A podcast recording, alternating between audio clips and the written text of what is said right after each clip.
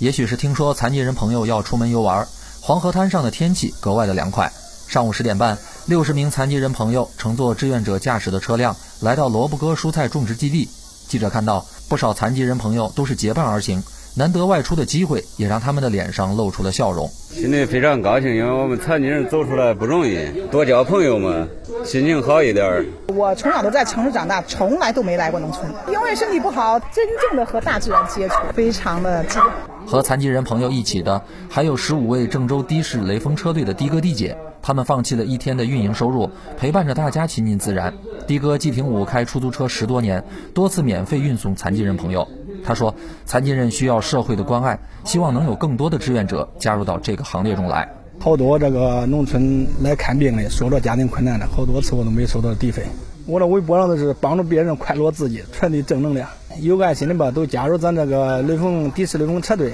哎，都献出一份爱。